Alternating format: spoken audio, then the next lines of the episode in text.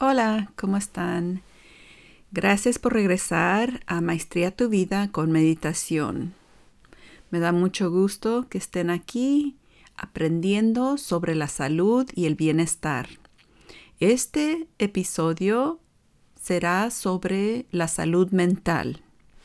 Cuando no tenemos una mentalidad saludable, nos puede afectar mentalmente cuando sufrimos depresión, ansiedad, quizás tengamos síntomas de bipolar, esquizofrenia, hay una depresión mayor, diferentes tipos que se pueden diagnosticar.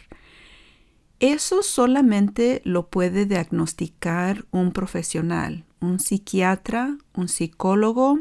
Muchos doctores dan medicamento sin que hayan ido a ver un terapista de habla.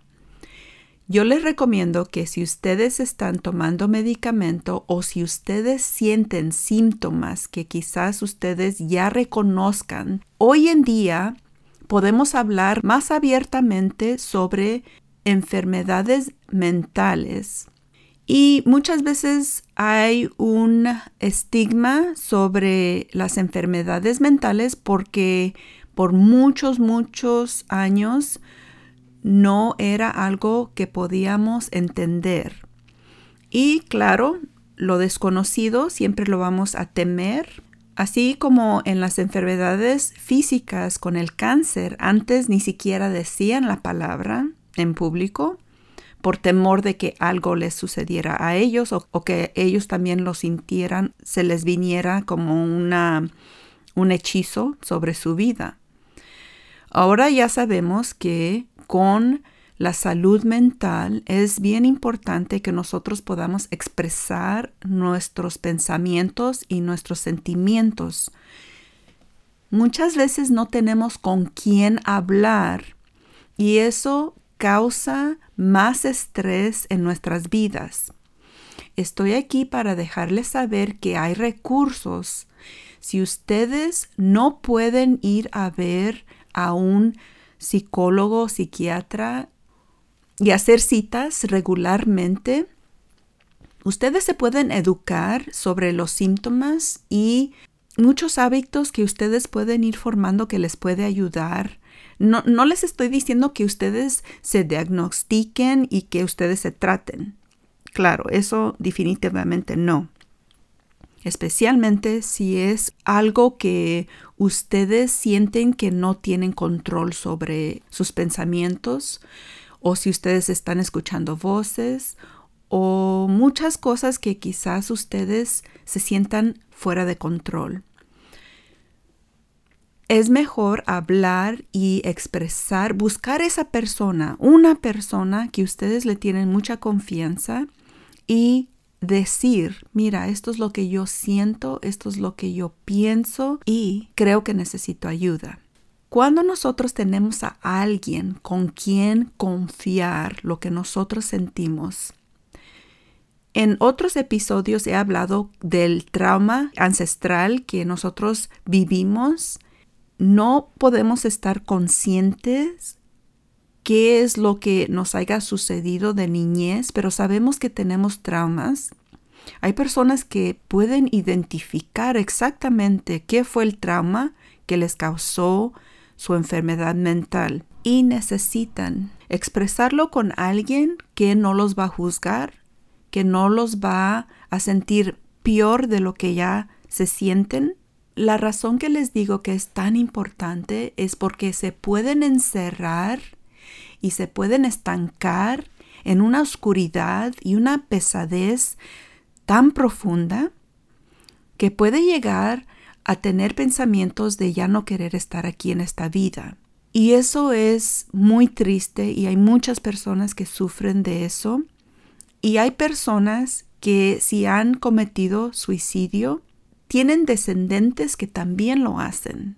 Y piensa uno, pues no es algo hereditario, como una enfermedad, como un diabetes o alta presión, pero hoy en día los científicos se han dado cuenta que personas que han sufrido de esquizofrenia bipolar en sus familiares también están propensos, tienen una propensidad más alta de que también pueda suceder a sus nietos o bisnietos. La cosa que yo quiero poder iluminar un poco de luz sobre la salud mental es de que estamos en una época ahorita donde tenemos tanta información, tenemos un poquito más de habilidad de expresar con nuestro lenguaje los sentimientos, pero se necesita mucha reflexión, mucho trabajo en sentarse y simplemente observar qué es lo que la mente nos está diciendo. Muchas personas no sienten que hay una separación entre mis pensamientos y quién soy yo. La meditación les ayuda a crear ese espacio para que ustedes puedan observar esos pensamientos un poquito retirados a la persona que realmente son. Se oye un poco raro. Cuando tú realmente puedes tener esa experiencia de observar tus pensamientos y no estar atados a ellos, te vas a dar cuenta que muchos de esos pensamientos no son verdades. No son cosas que me están ayudando. En realidad son mis enemigos. Y claro, no queremos resistir, pelear con esos pensamientos. Lo, queremos, lo que queremos es aceptar y ver qué son las qué son los hábitos que forman nuestras creencias. Lo que tú crees, lo crees porque lo has pensado por muchos años. Entonces, ¿cómo podemos empezar a observar esos pensamientos? Cada semana aquí yo les hago una meditación de 10 minutos. Y estaba viendo los status de los episodios y me estoy dando cuenta que muchas personas no están escuchando la meditación. Quizás lo escuchen una vez o dos, pero no lo hacen consistentemente. Y yo lo entiendo. Si ustedes son nuevos con la meditación, es algo que no están acostumbrados. Es algo que quizás todavía ustedes no vean el beneficio de calmar la mente. Y no los estoy juzgando, solamente les estoy comentando que en el Anchor donde yo veo cuántas personas escuchan el episodio y cuántos minutos lo escuchan, me da mucho gusto que lo estén escuchando completamente. Y si los están escuchando una y otra vez, qué bueno, porque es repetición que necesitamos para poder aprender algo nuevo. Lo que les sugiero es, no necesariamente tienen que escuchar los 10 minutos que yo les doy cada vez que lo escuchan pero escúchenlo lo suficiente y espero que me sigan por mucho tiempo para que cada vez que lo estén escuchando, cada semana, se pueda empezar a formar un hábito. Si tú puedes identificar qué son esos pensamientos que te están causando una energía tan pesada, esa energía pesada te va a quitar toda la energía para levantarte, para socializar con otras personas, para conectarte con tu pareja, para estar presente con tus hijos todos los días. Es como conectar tu celular en la electricidad. Véanlo así.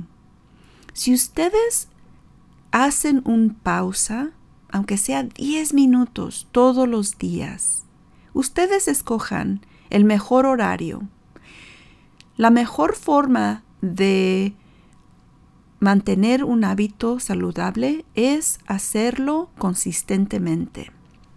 Si ustedes escogen un horario que para ustedes funciona y están escuchando la meditación y después de escucharla una vez a la semana, lo intentan otra vez ustedes solos y después para la próxima semana lo intentan dos veces a la semana, tres veces a la semana, independientemente, claro. Creo que ustedes van a empezar a crear ese espacio entre quién ustedes creen que son y esos pensamientos que nos guían, nos controlan. Yo les recomiendo que tomen esas pausas en, las horas que están comiendo. No necesariamente tienen que dejar completamente una actividad para poder meditar. Esta es una forma de meditación de conciencia plena que significa no tienen que parar, pero noten qué tan difícil se les hace tomarse 10 minutos para ustedes. Cuando ustedes empiezan a comer, traten de disminuir toda la distracción que está alrededor de ustedes. No vean la televisión, no estén viendo su teléfono para ver quién les están mandando mensajes. Simplemente observen su comida, vean los colores, el olor de la comida, el sabor de cada masticada y la satisfacción de haber comido esa comida. Si lo hacen, no sé cuántas veces coman ustedes, si almuerzan, comen y cenan, son tres oportunidades que ustedes pueden tomar esa pausa y cuando ustedes crean esa pausa, ustedes están en control sobre lo que entra en su cuerpo al igual a lo que ustedes permiten que entre en su mente. Cuando ustedes empiezan a observar que esos pensamientos son negativos, lo más pronto posible traten de cambiar la perspectiva de ese pensamiento. Digamos, en el trabajo. Yo trabajo en una escuela, cada nivel, cada grado, yo estoy en el segundo grado, yo doy clases para alumnos en el segundo grado y hay tres otras maestras con las que yo trabajo y planeamos, preparamos las lecciones. Y yo tuve el pensamiento, yo soy la única que pido que nos juntemos para discutir qué es lo que sigue para el próximo mes. Y empecé a observar que ese pensamiento era negativo. Si yo tengo ese pensamiento que solamente yo soy la que inicio juntas, me va a causar un, un, sentido muy negativo. Y en realidad las otras maestras también están pensando en lo mismo que yo, pero si yo me siento motivada, puedo decir, creo que me gusta que tengo esta motivación de juntarnos, de expresar mi deseo de que nos juntamos para que podamos conversar y colaborar. Si yo tengo ese pensamiento, en vez de que yo siempre soy la que inicio una junta, es muy diferente lo que yo siento en mi cuerpo.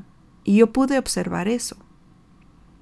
Digamos otro ejemplo en el hogar.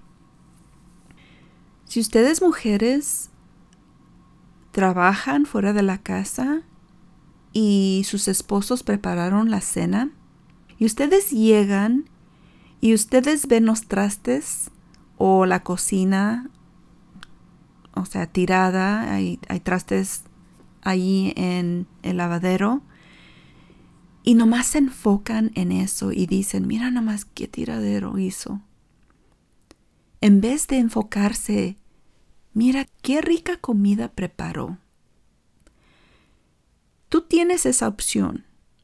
O me enfoco en esos trastes o me enfoco en la intención de haber preparado algo para que podamos sentarnos y comer juntos. Esos son dos ejemplos que nosotros podemos reflexionar y cada día tenemos esa posibilidad de realmente ver los pensamientos que tenemos y cómo nos están afectando. Y no nomás es sobre juzgar si es un pensamiento negativo o positivo. Claro, los negativos nos van a dañar y los positivos nos van a animar y nos van a motivar a hacer cosas buenas. Lo único que digo es de que no nomás eso, porque también hay pensamientos neutrales. Hay pensamientos que realmente no le hemos puesto una carga negativa o positiva, nomás simplemente son neutrales. Y muchas veces no nos damos cuenta, no estamos presentes lo suficientes para determinar si ese pensamiento es neutral.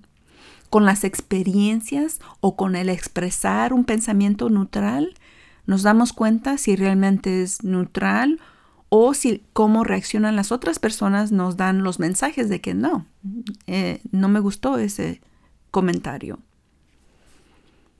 Bueno, eso es más como avanzado, ese es un curso más avanzado de ya cómo dialogar con, con las personas después de que uno observa esos pensamientos. Ahorita estamos en, digamos, en el kinder de la conciencia plena. Y es una clase muy importante porque en el kinder aprendemos la mayoría de nuestros mejores hábitos. Y hay un libro sobre eso. Lo único o lo mejor que aprendí fue en kinder. Y, es cierto. Ahorita no recuerdo quién fue el autor, pero si ustedes buscan ese título, lo mejor que aprendí fue en kinder. Verán que hay un libro sobre eso y es muy cierto. Cuando pensamos en nuestra salud mental, no es solamente sobre lo que pensamos. Es también sobre lo que hablamos. ¿Qué es lo que sale de nuestras bocas? Porque eso causa una reacción. Si nosotros podemos practicar el silencio para determinar si ese pensamiento vale la pena expresarlo. Hay un video que compartí en Facebook sobre Sócrates y había un señor Garza que lo hizo muy bien y se los recomiendo. Aquí les voy a poner un link para que vean el video del señor Garza. Y menciona que Sócrates, cuando alguien quería decirle algo sobre un amigo de Sócrates, le puso tres pilares o tres filtros para dejarle saber a esa persona si era necesario compartir esa información con él. Y la primera le dijo, ¿es verdad lo que me vas a decir? Y el Señor dijo, no, no estoy seguro que sea verdad, lo escuché de alguien más. Entonces, chisme. El segundo era, ¿es positivo? Y no, es muy negativo lo que te voy a decir. Entonces, no es cierto, ni es positivo. Y el tercero era, en algo me va a servir saber esta información. Y no, también era no. Creo que te va a causar más estrés saber esta información. Y si nosotros podemos poner en práctica esos tres pilares, creo que podemos evitar mucho sufrimiento en las personas y en uno mismo. Porque muchas personas, y esto hablé con mi nieta no hace mucho de esto, ella está en tercer grado, y en su salón alguien hizo llorar a su amiga. Y era algo que alguien le había dicho, de que ya no iban a ser su amigo o amiga, y le causó dolor a esa amiga. Entonces yo le pregunté a mi nieta, ¿y tú qué hiciste? Y me dijo, bueno, yo le pregunté a la otra persona que qué es lo que había pasado. Y entonces ahí yo le dije, ah, entonces tú te involucraste en el problema. Y me dijo, no, no, no. Yo nomás quería saber si era cierto. Y le dije, bueno, pero algo le dijiste a tu amiga que lloraba. Le dije, sí, le dije que todo iba a estar bien, que no se preocupara. Y le dije, bueno, eso es lo mejor que tú puedes hacer. Le digo, pero no te metas en los problemas de otras personas, porque entonces tú vas a salir ahí también implicada en, en la situación. Y ella me aseguraba, no, no, yo no me metí, y esas son conversaciones que tenemos que tener regularmente con nuestros hijos y nuestros nietos. Que es tan fácil que porque sentimos tanto dolor por ese amigo o amiga, que queremos resolver ese problema, queremos evitar o queremos investigar qué fue el problema. Entonces, cuando ella le dijo, todo va a estar bien, yo le dije a mi nieta, eso fue lo mejor que tú le podías haber um, dado a tu amiga. Ese fue un regalo de decirle, mira, yo estoy aquí, yo soy tu amiga, aquí estoy, no te preocupes. ¿Cuántas veces con nuestras amigas, nuestros familiares, podemos hacer lo mismo? Y eso lo vivimos cuando mis hijos estaban más chicos, con mis cuñadas y con cuñas. Siempre había algo de comentarios, críticas, y los niños veían eso. Los niños entendían, ya después de ciertos años, ellos entendían qué era la intención de esas personas que criticaban de los otros o digamos también que al criticar siente uno que uno está en el bien, que uno está correcto. Y no se da cuenta uno que está uno dañando no nomás a la persona con la que uno está criticando, sino uno mismo pónganse a reflexionar y vean cómo ustedes se sienten cuando hablan de alguien más. No se siente bien. Otra cosa que también nos puede causar dolor o sufrimiento es sentir que no podemos expresar nuestro duelo a las personas que están a nuestro alrededor. Siempre queremos aparentar que estamos bien.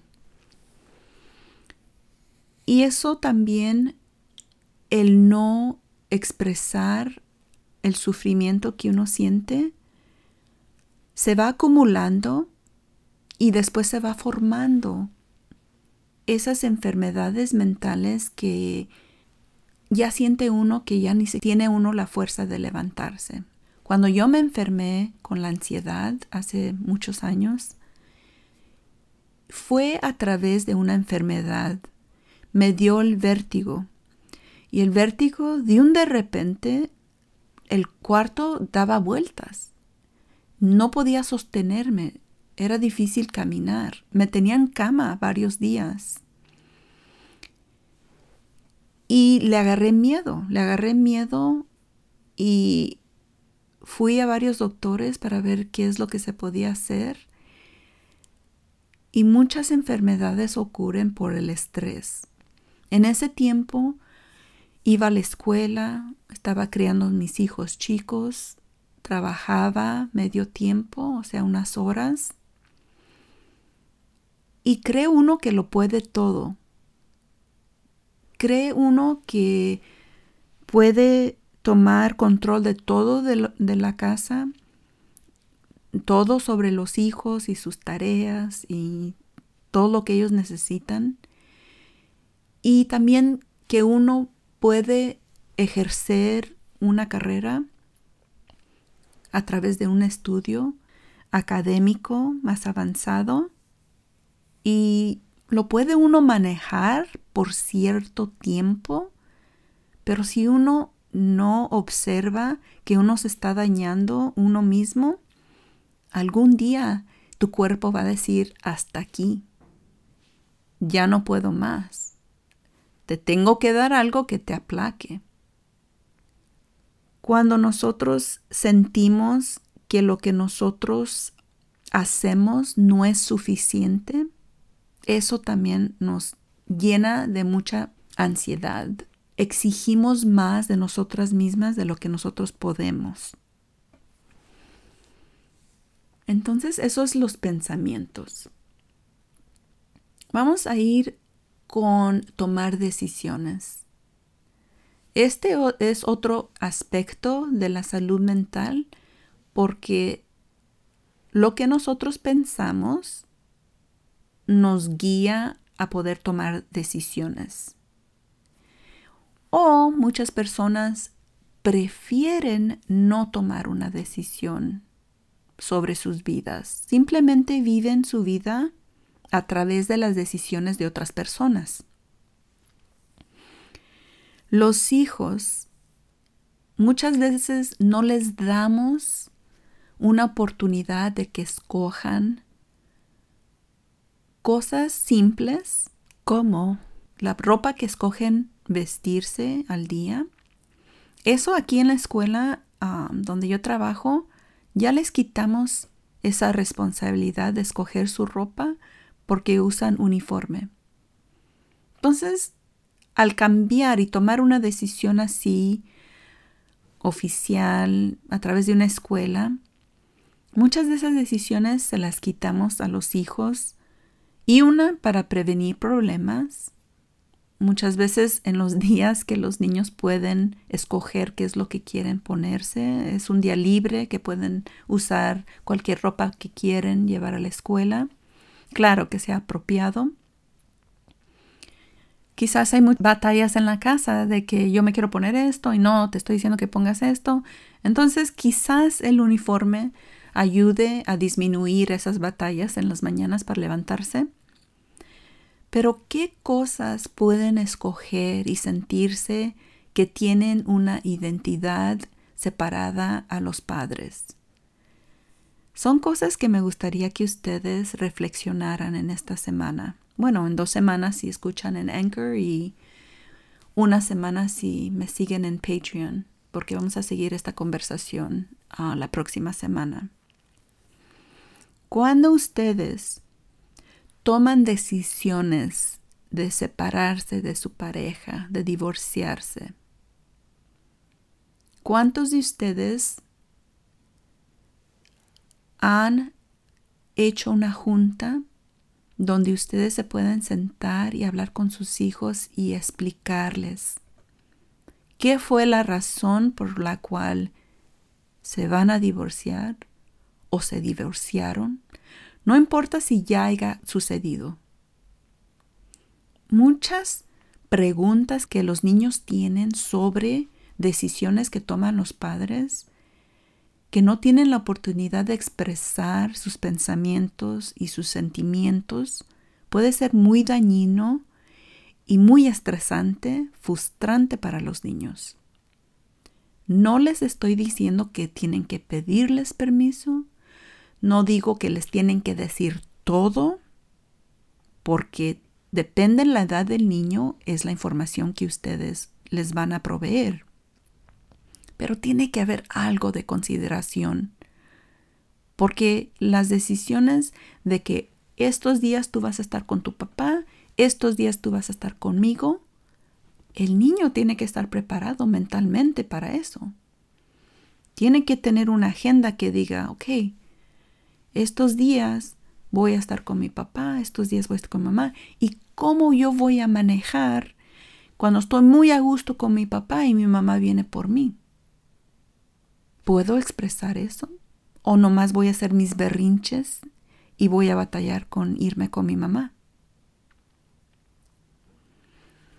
Tantas cosas, tantas cosas que ocurren en el sistema familiar que nosotros tenemos que trabajar.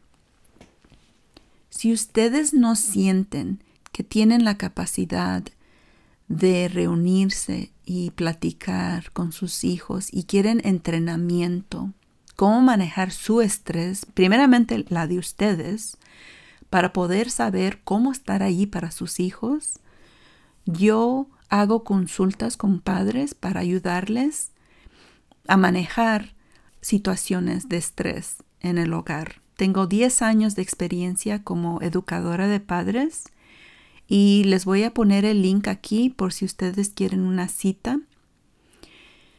Y creo que es muy importante prepararse.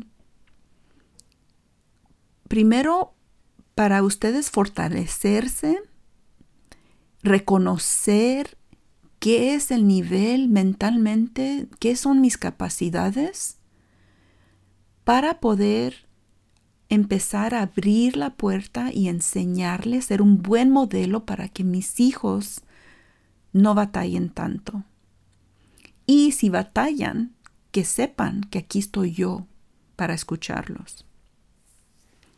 También tenemos que tomar en cuenta si nuestra mentalidad en tomar decisiones tenemos ese pensamiento de que no quiero cometer un error no quiero equivocarme. Y ese miedo de querer evitar un problema más grande y evita uno tomar decisiones, es algo que tiene que trabajar uno y cambiar ese pensamiento de lo que ¿qué es un error. Muchas personas se quedan con el marido abusivo porque tienen miedo a tomar una decisión, mentalmente están tan abusadas y les han quitado todo ese poder sobre el control que se sienten que no pueden. Por eso las islan y no quieren que tengan otro contacto con sus amigas y con sus hermanas o hermanos, porque esas personas abusivas quieren tener todo el control y quieren que se sientan que solamente los tienen a ellos. Si ustedes viven ahorita con alguien que es abusivo, la primera cosa que yo les sugiero es de que busquen a alguien que ustedes sientan que los van a escuchar y les van a ayudar, porque esto no es algo que ustedes pueden hacer solos o solas.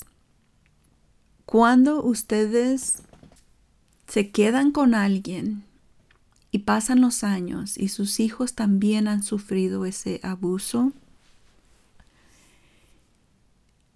Muchas personas sienten remordimiento de que ¿por qué no fui más fuerte? ¿Por qué no fui más valiente en tomar esa decisión de huir, de alejarme? Y muchas veces, quizás, yo sé que hace muchos, muchos años, a través de las creencias de la iglesia de que no podía uno separarse, es lo que ataban a muchas mujeres en, en esa relación. Hoy en día, con menos autoridad de la iglesia de digerir eso en las vidas de las mujeres, se han liberado de mucho abuso, pero todavía hay mucho trabajo que hacer. Si ustedes se han alejado de una persona abusiva, ustedes de todos modos necesitan hablar con alguien para poder enforzar su salud mental. En el episodio donde hablé de la salud ah, espiritual, empecé con sugerirles que la gratitud, cuando tú tienes un hábito de gratitud sobre tu vida, eso te va a empezar a dar más energía para que empieces a ver tu salud física. Necesitas enfocarte en lo que comes y en el movimiento que tienes, el ejercicio que haces. Cuando nosotros podemos balancear la dieta y el movimiento del cuerpo, eso nos va a ayudar a estar balanceadas mentalmente. Nuestra responsabilidad no es de cargar todas las responsabilidades de nuestras familias. Simplemente necesitamos enfocarnos interiormente y enforzarnos nosotros para que eso pueda ser algo que empiece algo nuevo en ese hogar. muchos matrimonios no están a ese nivel de gravedad. Quizás haya unos matrimonios donde necesita uno comenzar ciertas prácticas para reunirse para poder conectarse mejor. Entonces, en ese caso, no es de que tenga que uno huir, sino que tiene que uno hablar y expresar las necesidades y deseos que uno tiene con la pareja. Si ustedes no reconocen que ustedes están sufriendo de síntomas mentales, es bien difícil acudir a alguien que les pueda ayudar. Hay psiquiatras, hay psicólogos, trabajadores sociales, hay entrenadores como yo soy una entrenadora de personas que quizás les pueda ayudar yo con la habilidad de escucharlos y quizás abrir otra forma de pensar de su situación porque yo no vivo lo que ustedes viven, pero con la información que me dan, tengo dos amigas que aprecio inmensamente.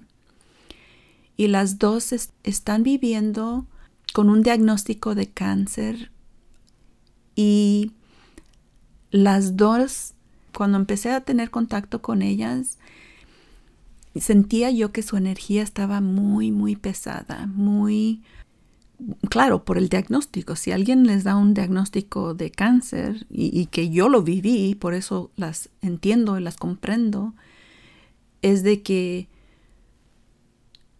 siento que en estos meses, ah, yo diría como en los últimos cuatro meses que hemos tenido pláticas este, regularmente, creo que he sentido que, que su energía se ha um, hecho más liviana, o sea, que, que, la esperanza ya está allí, que su lucha, están viendo el final de ese diagnóstico y, esa transformación de, donde yo las escuchaba y las sentía y, um, creo que les he podido ayudar un poco a ir soltando, ir soltando, una, en ir soltando esa pesadez y en la otra, porque es muy, muy optimista, en la otra amiga ha sido más en hay que ver, hay que ver, esta, hay que aceptar y, ver la realidad de esto.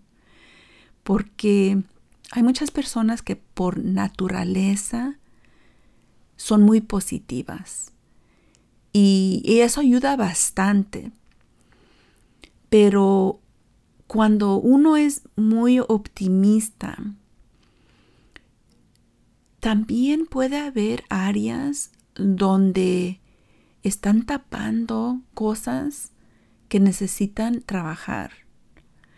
Y hay personas, y yo me incluyo allí, que de naturaleza somos más pesimistas y en eso tenemos que ver las cosas buenas, el optimismo que todas tenemos en nuestras vidas. Entonces es un balance, ¿ven? En las personas muy optimistas hay que ver esas cosas que son difíciles de ver y que ver que sí, en este mundo vamos a sufrir, vamos a tener momentos bajos. Y que está bien, está bien tener esos momentos de, de dolor porque vamos a aprender, nos vamos a transformar. En las personas pesimistas, entonces tenemos que tomar un poquito más, se nos hace más trabajo sentirnos felices. Es ese ejercicio de enfocarse uno y de reconocer y sentir esa gratitud, esa gratitud de, estar vivos, de estar con la oportunidad de vivir más.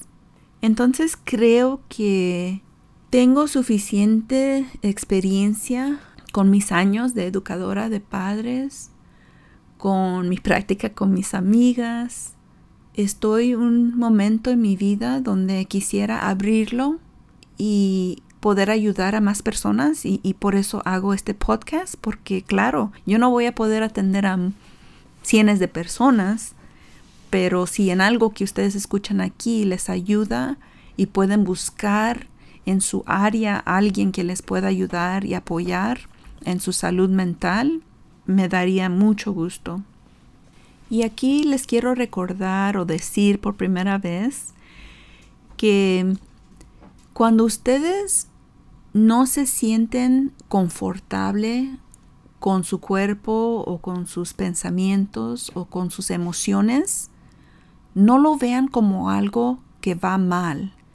Cuando nosotros empezamos con la meditación o con ir a hablar con alguien y realmente ver esas áreas que no que tenemos años que no queremos ver, va a doler. Te vas a sentir incómoda. Pero si no lo haces, vas a sufrir por muchos más años que no es necesario. Es preferible batallar por cuenta tuya y que tú estás tomando esa decisión a que se acumule más y más las situaciones y, llegues a un punto donde digas, ya no puedo más. Y eso es lo que queremos prevenir.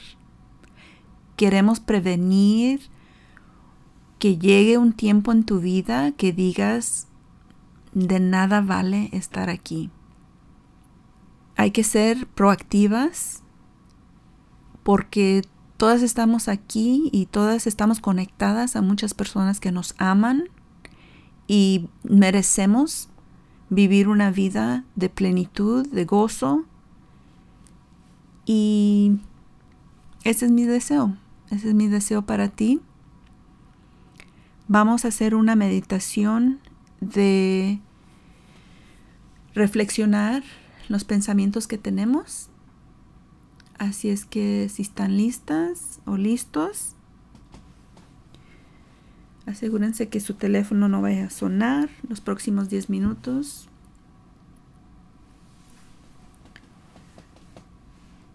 Cierren los ojos.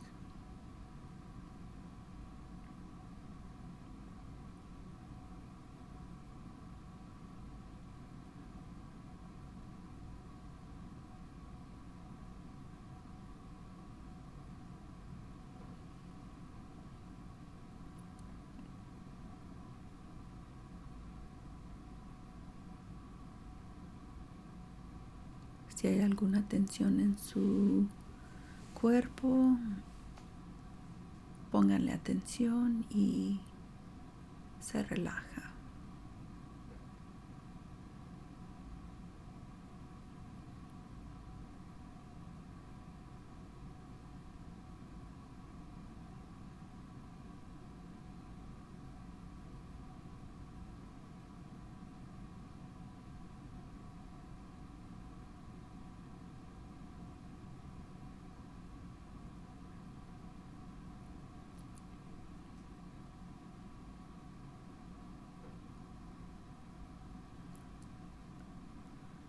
El cuerpo te da gracias por tomarle el tiempo y la mente se empieza a tranquilizar.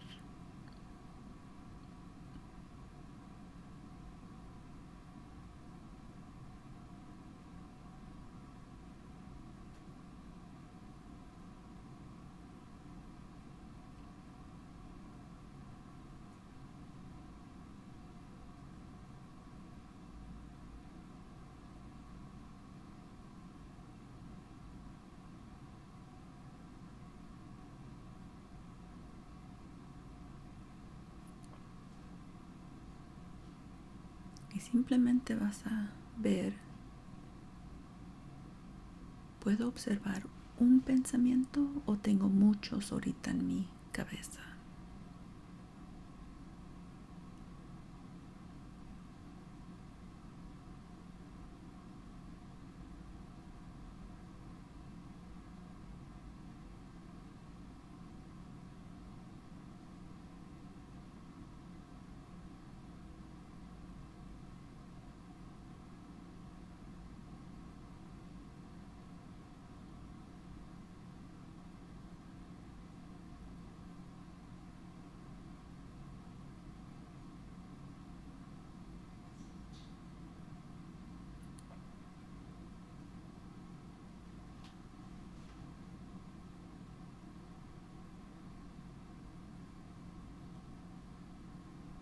y con una palabra puedes calmar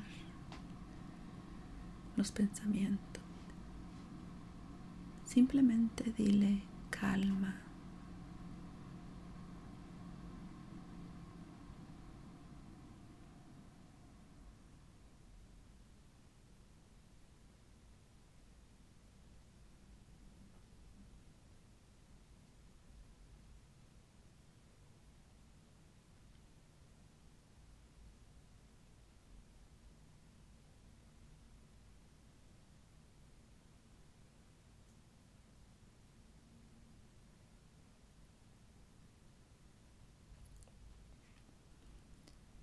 No vas a pelear, no vas a pelear con los pensamientos.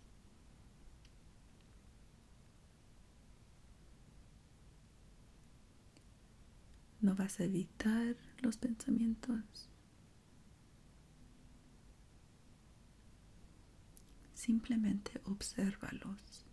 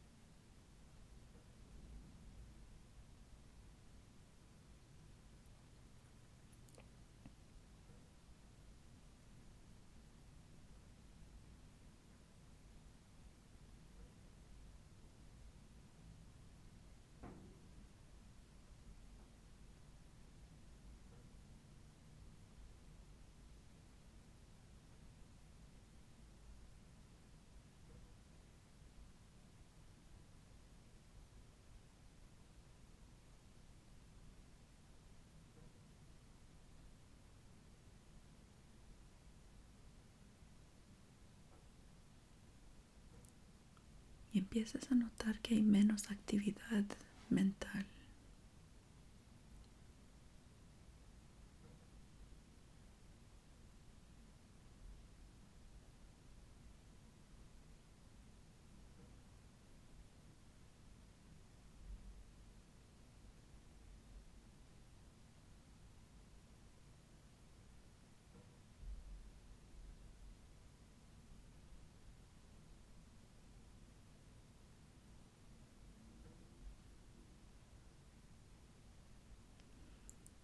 como en el mar que se ha calmado.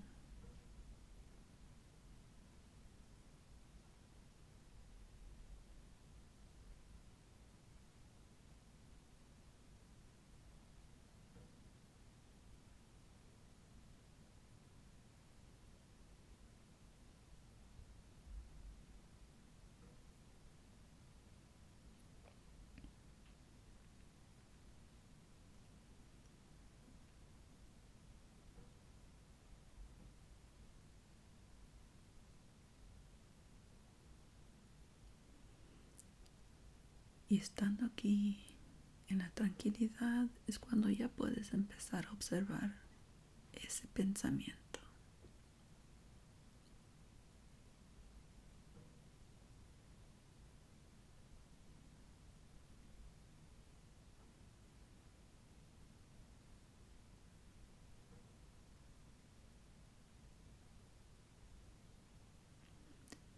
¿Es verdad este pensamiento?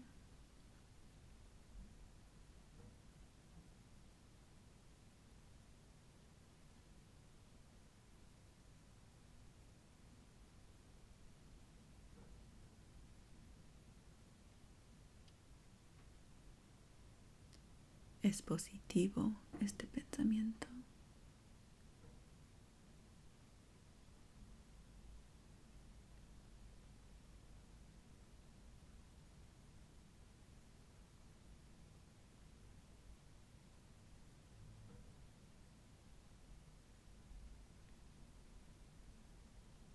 ¿Me va a servir en algo?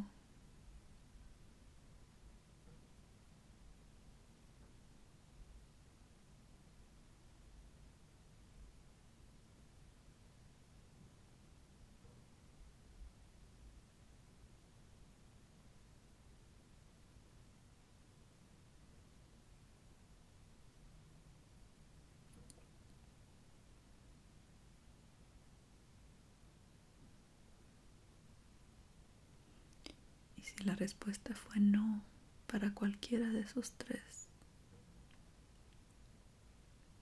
le puedes decir que está bien y que lo sueltas, que ya le has dado suficiente atención y que no es necesario.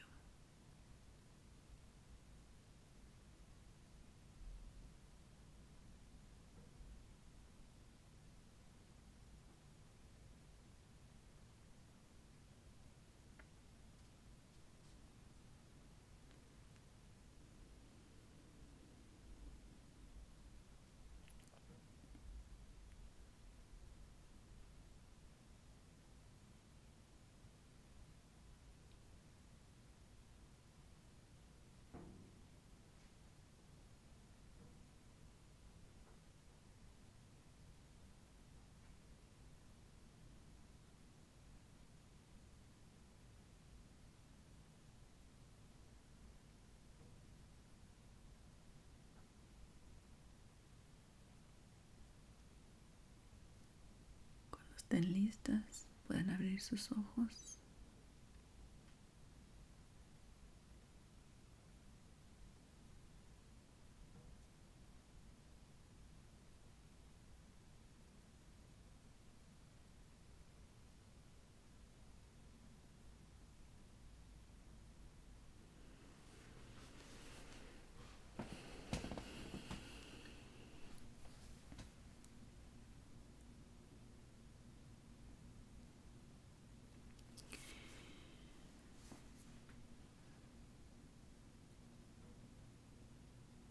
Hay un científico que se llama Bruce Lipton.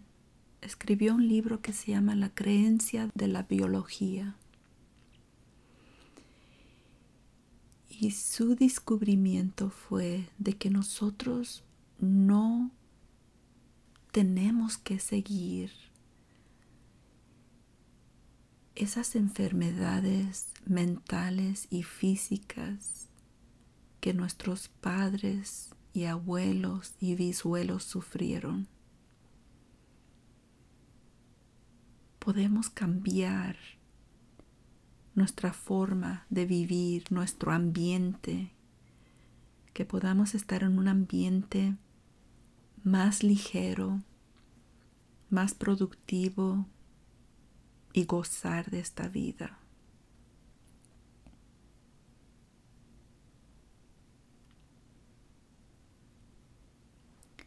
Agradezcan este día. Ustedes pueden hacer maravillosas cosas con una mentalidad correcta y un corazón abierto. Hasta pronto.